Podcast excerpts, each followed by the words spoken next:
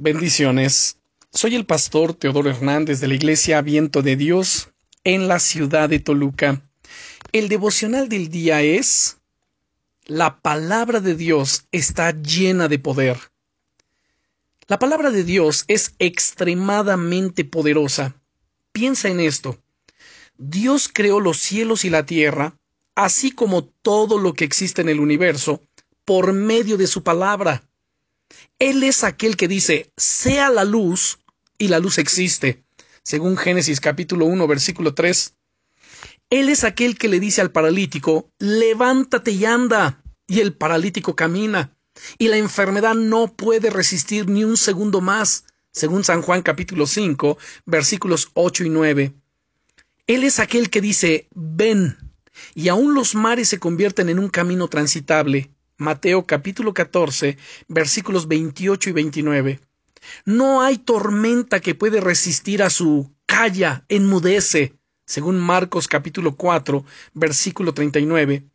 Y un simple sígueme en sus labios tiene el poder de cambiar una vida por la eternidad, según Mateo capítulo 9 y versículo 9. La Biblia es la palabra de Dios. Y cuando decides apropiarte de sus promesas y agarrarte a ellas por medio de la fe, te estás preparando para experimentar lo imposible hecho posible. Pero aún hay más. Jesucristo, el Señor Jesucristo mismo, es la palabra. Él es el verbo de Dios, el verbo encarnado. ¿Sueles escuchar su voz hablando directamente a tu corazón?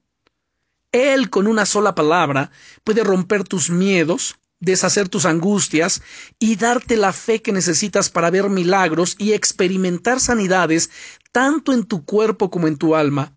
Lo he experimentado tantas veces.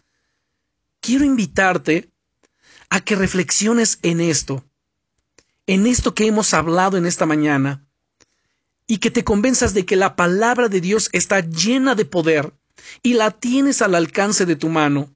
El Señor Jesucristo quiere hablarte hoy pero Él te va a hablar a través de su palabra y fortalecerá tu vida con su palabra para que estés listo, estés lista para enfrentar cualquier problema, cualquier circunstancia y brillar así con su luz.